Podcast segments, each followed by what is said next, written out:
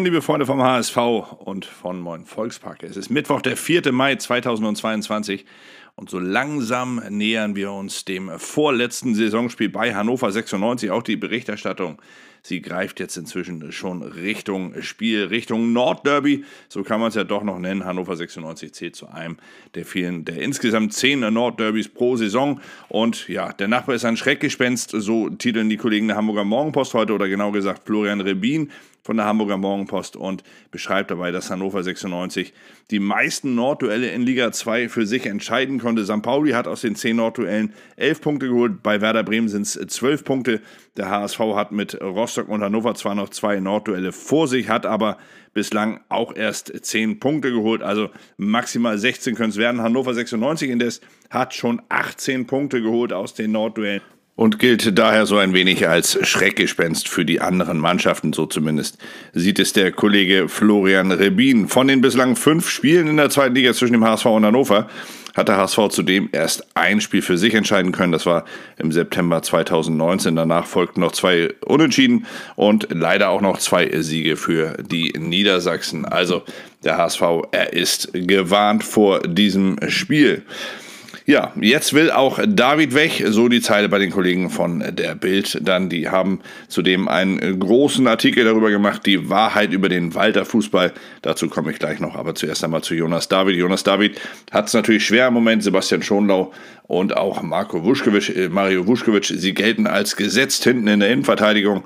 Da kommt er schwer ran. Auf der 6 ist Jonas Meffert nicht einzuholen und von daher sieht es noch im Moment schwierig aus für Jonas David. Er lässt seinen Berater schon den Markt sondieren, so schreiben die Kollegen von der Bild hier. Und äh, danach wird dabei danach gesucht, nach einem Verein, der auch ihm mehr Spielpraxis garantieren kann. Ein Zweitligist soll es werden. Ob es dann am Ende auf Leihbasis oder auf äh, Verkauf hinausläuft, das ist noch offen. Aber Jonas David, er sucht zumindest ebenso wie Stefan Ambrosius, der es zuletzt ja gerade einmal in den Kader geschafft hatte, ansonsten nur auf der Tribüne sitzt nach seiner Rückkehr aus seiner Verletzung. Die Wahrheit über den Walter Fußball, so dann die Zeile bei den Kollegen der Bild. Kai-Uwe Hesse hat sich hier einmal den Daten von Sporttech Solutions gewidmet und hat mal versucht herauszufinden, ob der Fußball von Walter, der ja immer wieder für Diskussionen sorgt, ob der wirklich so diskutabel ist. Zwei Werte springen dabei aus seiner Sicht besonders hervor, der oft als riskant bezeichnete, äh, ja, die oft als riskant bezeichnete Spielweise ist, ist gar nicht so, schreibt er. Der HSV hat bislang ein Gegentor pro Spiel kassiert in den Jahren Jahren zuvor waren es 1,2 bis 1,4 Gegentore pro Spiel. Ebenfalls auch der nicht zielführende Spielbau, äh, Spielaufbau, er sei gar nicht so wenig zielführend, sondern sehr wohl zielführend, schreibt Kai-Uwe Hesse. 13 Kontertore seien hier der Beleg. Zudem hat man mit 60,7% Ballbesitz, so äh, viel Ballbesitz wie noch nie. Die Passquote liegt höher als bei allen Vorgängern zuvor. Ah nee, Quatsch, es stimmt gar nicht. Bei Dieter Hecking war sie mit 86,2% ebenso wie heute mit 86% relativ stabil. Gleiches gilt übrigens über, für die Laufleistung. Durchschnittlich 117,2 Kilometer ist der HSV bislang gelaufen. 18 in der Saison 18, 19 waren es 117,1. Also da nähert man sich zumindest relativ ein. Die Zweikampfquote, die Zahl der Sprints und die Anzahl der Torschüsse Sie sind auch gestiegen. Wo ist der HSV schlechter? Schreibt Kawese hier, er lässt zu viele Großchancen liegen. Lediglich 41 Prozent seiner Großchancen wurden genutzt. In der vergangenen Spielzeit lag die Quote bei 59%. Prozent. Mit einem Simon Terodde vorne war die Quote deutlich besser. Trotzdem hat der HSV das beste Torverhältnis der Liga mit plus 30 Treffern.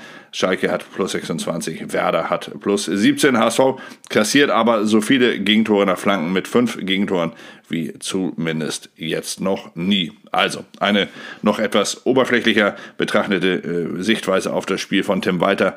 Wir werden uns nächste Woche dem ganzen Thema dann auch noch mal ein wenig intensiver widmen. Dazu hat der Kollege Kawese dann noch die Statistiken aus den letzten vier Jahren mit den Punkten, den Toren, Gegentore, Spielanteile, angekommene Pässe, Zweikämpfe, Sprints, Trefferquote und Kontertore mit aufgeführt. Also ganz interessant einmal für alle, die sich für solche Statistiken interessieren. Der HSV hofft, dass der Rubel rollt. So dann noch eine Zeile bei den Kollegen der Morgenpost. Dabei geht es um Douglas Santos, der ist wieder Meister geworden. Das bedeutet, der HSV müsste normalerweise noch einmal eine Nachzahlung von 500.000 Euro kassieren. Allerdings hat der Ukraine-Krieg natürlich sehr viel durcheinander gebracht und dürfte auch hier dafür sorgen, dass es ein paar Irrungen und Wirrungen geben wird, ob denn das Geld und wie denn das Geld am Ende gezahlt wird. Der HSV hofft drauf, aber sicher ist hier nichts. Letztes Wiedersehen mit Hinterseher, so dann noch äh, der letzte Artikel hier beim Kollegen Florian Rebin und dabei geht es um den ehemaligen HSV-Stürmer, der eine komplett enttäuschende Saison bei Hannover 96 hinter sich hat schon. Er hat bislang in 15 Einsätzen nicht einen Treffer erzielen können und es deutet vieles darauf hin, dass er trotz laufenden Vertrages bis 2023 seine letzte Saison in Hannover spielt und dann wohl auch in Deutschland. Es scheint auf einen Wechsel nach Österreich hinauszulaufen. So schreibt es zumindest der Kollege Florian Rebin. Er schreibt auch Rüffel vom Boss und da äh, haben sie sich dann mit den Kollegen der Bild gleichgetan. Beide haben einen kurzen Artikel über Tim Walter, der sich noch einmal wie Georgi Schakwetatze mit den Kollegen unterhalten hat und dabei gesagt hat, dass Georgi Schakwetatze, der Georgier, dass er einfach zu wenig aus sich herauskommt, dass er zu wenig zeigen würde im Training, um sich aufzudrängen, wirklich aufzudrängen für die Startelf. Dafür müsse er mehr machen. So sagt es Trainer Tim Walter. Er sagt, das ist ein, ein richtig guter Junge, der richtig was im Fuß habe, aber wenn er nicht aus sich rauskommt, kann er ihm so natürlich auch nicht helfen mit Einsätzen, sondern dann läuft es, wie alle jetzt vermuten, auf einen Abgang des Georgiers im Sommer wieder hinaus. Ja, dann gibt es noch die Kollegen von der Sportbild, die immer am Mittwoch erscheinen. Und die haben als Zeile heute Walter Doppelpunkt, was jetzt alles für den HSV spricht. Dabei geht es dann so um Teamgeist und dergleichen. Tim Walter würde die Mannschaft erreichen. Er hätte, was eigentlich immer wieder genannt wird hier bei den Kollegen, mit seinen Spielchen im Training, ich weiß gar nicht, warum die so wichtig sind für die Kollegen, aber sie nennen sie immer wieder als Teambuilding und äh, äh als besondere Maßnahmen, um zu zeigen, wie eng die Mannschaft beieinander sind. Vor allem aber wird auch Trainer Tim Walter natürlich noch einmal zitiert. Er äh, wird hier äh, zitiert mit den Worten Spieler und Staff.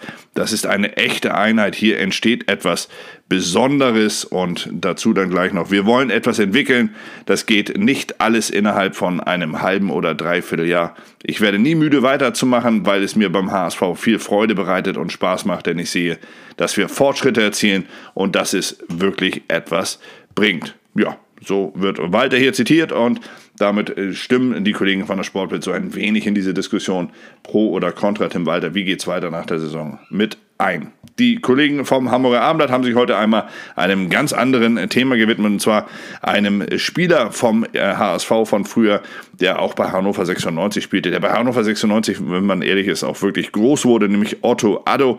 Er ist inzwischen ghanaischer Nationaltrainer und ist im Podcast vom Hamburger Abendblatt zu Gast und erzählt dort wirklich sehr spannende Geschichten, wie er im Fußball dem Rassismus begegnet ist, wie er mit Ghana Fußball spielen kann, was dort alles für besondere Events anstehen und dass man plötzlich auch beim Präsidenten vor der Tür stand und plötzlich waren wir beim Präsidenten, Punkt, Punkt, Punkt, so dann auch die Zeile hier. Also ein sehr interessantes Lesestück über einen sehr interessanten Menschen, wie ich euch verraten kann. Ich kenne Otto schon sehr, sehr lange und persönlich und muss ganz ehrlich sagen, er ist ein toller Fußballer gewesen und ein äh, wirklich richtig toller Mensch, dem man wirklich alles gönnt, jeden Erfolg der Welt. Also, Otto Addo im Hamburger Abendblatt, wirklich sehr, sehr lesenswert.